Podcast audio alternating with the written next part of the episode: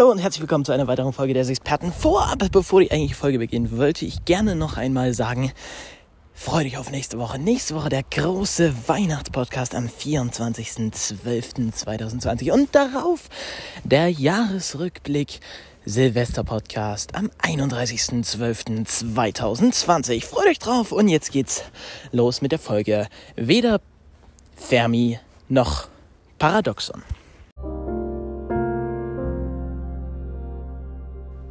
Hallo und herzlich willkommen zu einer weiteren Folge des Experten. Heute kein sehr langer Podcast, aber dafür derbe interessant.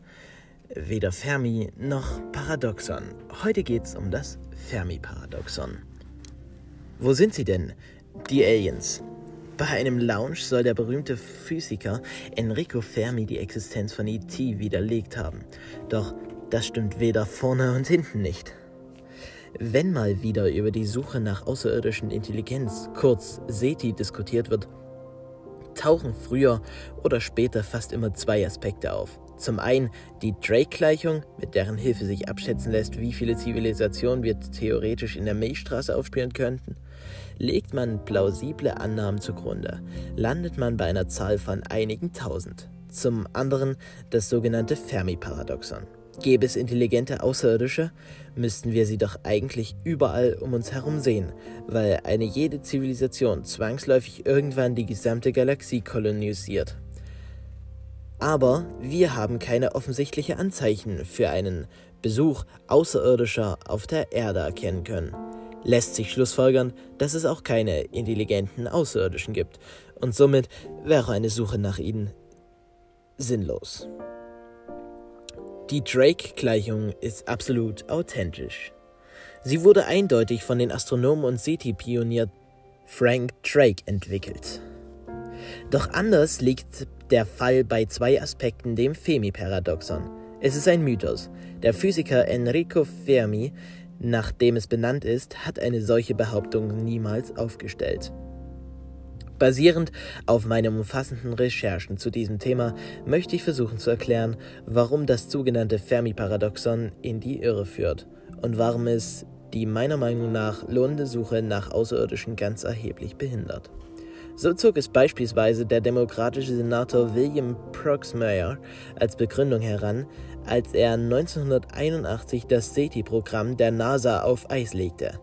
Erst auf Drängen von Carl Sagan wurde das Programm wieder aufgenommen. Im Jahr 1993 jedoch auf Betreiben des Proximiers Parteikollegen Senator Richard Bryan endgültig eingestellt.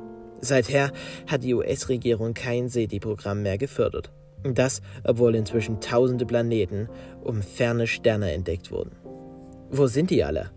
Enrico Fermi, seines Zeichen Physik-Nobelpreisträger und Erbauer der des ersten Kernreaktors hat seinen Lebtag kein einziges Wort über Außerirdische veröffentlicht.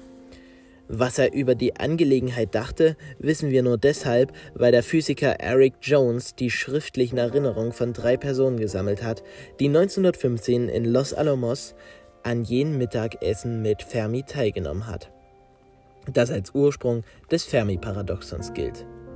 Emil Konopinski, Edward Teller und Herbert Volk Femi selbst war bereits 1954 gestorben. Wie diese Augenzeugen berichten, dreht es sich bei dem Gespräch um einen Cartoon im Magazin The New Yorker. Dort waren Außerirdische zu sehen, die in den Straßen New Yorks Mülleimer geklaut hatten und nun fröhlich aus ihren fliegenden Untertassen kletterten. Plötzlich sagte Fermi den berühmten Satz: Where is everybody? Wo sind die alle? Jedem am Tisch war sofort klar, dass er sich damit auf die völlige Abwesenheit außerirdischer Raumschiffe bezog, und so wandte sich das Gespräch der Machbarkeit in stellbare Raumfahrten zu. Die deutlichste Erinnerung an das Mittagsgespräch scheint York gehabt zu haben. Sein Bericht nach erklärte Fermi, der Grund dafür, dass wir nicht besucht worden sind, könnte in der Unmöglichkeit interstellarer Reisen liegen. Oder wenn sie doch möglich sind, darin, dass sie stets als den Aufwand nicht wert angesehen werden oder dass technologischen fortschrittliche Zivilisationen nicht lang genug überdauern, um solche Reisen durchzuführen. Sowohl York als auch Teller waren offenbar davon überzeugt, dass Fermi die Machbarkeit einer Reise von Stern zu Stern in Frage stellte. jedoch nicht generell an der möglichen Existenz außerirdischer Zivilisationen zweifelte. Folglich gibt das nach Fermi benannte Paradoxon, das eben die Existenz außerirdischer in Fragen stellt, seine Ansichten eindeutig falsch wider. Fermis damalige Skepsis in stellare Reisen gegenüber ist hinweg wenig überraschend. 1950 hatte noch keine Rakete die Erdlaufbahn erreicht, geschweige denn den einen anderen Himmelskörper. Paradoxes Paradoxon. Wenn aber Fermi gar nicht hinter diesen schwarzseherischen Paradoxon steckt, wer dann? Die Formulierung Sie sind nicht hier, also gibt es sie nicht, findet sich erstmal 1975. Damals brachte der Astronom Michael Hart das Argument. Intelligente Außerirdische würden unausweichlich die gesamte Milchstraße kolonisieren. Wenn sie also irgendwo existieren, wären sie auch hier bei uns. Da sie aber nicht hier sind, seien folglich die Menschen die einzigen intelligenten Wesen in der Galaxis. So argumentierte Hart. Eine Suche nach intelligentem Leben anderswo sei demnach wahrscheinlich eine Verschwendung von Zeit und Geld. Harts Argumentation wurde aus verschiedenster Gründen angefochten. Vielleicht ist interstellare Raumfahrt unmöglich. Vielleicht entscheidet sich einfach niemand dafür, die Galaxis zu kolonisieren. Vielleicht wurden wir aber auch schon la vor langer Zeit besucht und die Beweise dafür sind mit den Überresten der Dinosaurier im Erdboden verschwunden. Trotzdem ist diese Idee heute tief im Denken über außerirdische Zivilisation verankert. Der Physiker Frank Tipler warf 1980 eine offensichtliche Frage in Zusammenhang mit Harts Argumentation auf. Woher sollten eigentlich die Ressourcen für die Kolonisierung von Milliarden von Sternen kommen? Er schlug eine selbstreplizierende Universalkonstruktur mit einer Intelligenz vergleichbar der menschlichen vor. Man sende so die Idee, ein solches Gerät zu einem benachbarten Stern beauftrage es damit, dort aus dem vor Ort vorhandenen Material Kopien von sich selbst zu bauen und lasse diese Kopien zu weiteren Sternen fliegen, bis die Galaxis voll davon ist. Tipler zog daraus wiederum den Schluss, die Abwesenheit solcher Maschinen auf der Erde sei ein Beweis dafür, dass wir Menschen die einzigen Intelligenzen im ganzen Universum sind. Wohlmerklich nicht nur in der Milchstraße, das freilich ist ein gewagter Sprung, wenn man dabei einzig und allein von der Abwesenheit der Außerirdischen auf unserem Planeten ausgeht. Das Hart-Tippler-Argument. Hart und Tippler gebührt also ganz klar die Ehre, die zentrale Idee hinter dem sogenannten Fermi-Paradoxon in die Debatte eingeführt zu haben. Im Laufe der Jahre ist diese Idee jedoch mit der ursprünglichen Frage Fermis vermischt worden.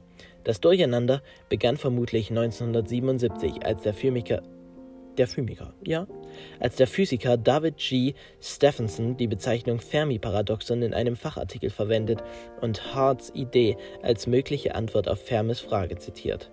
Fairerweise müsste man aber von Hart-Tipler-Argument gegen die Existenz außerirdischer Technologien, Zivilisation reden, was allerdings bei weitem nicht so respekteinflößender klingt wie der alte Name was das Paradoxon angeht, es gibt keins, nicht einmal in der Argumentation von Hart und Tipler. Es besteht kein logischer Widerspruch zwischen den Aussagen. Es gibt irgendwo Außerirdische und hier bei uns sind keine Außerirdischen, weil niemand weiß, ob Reisen zwischen den Sternen überhaupt möglich sind.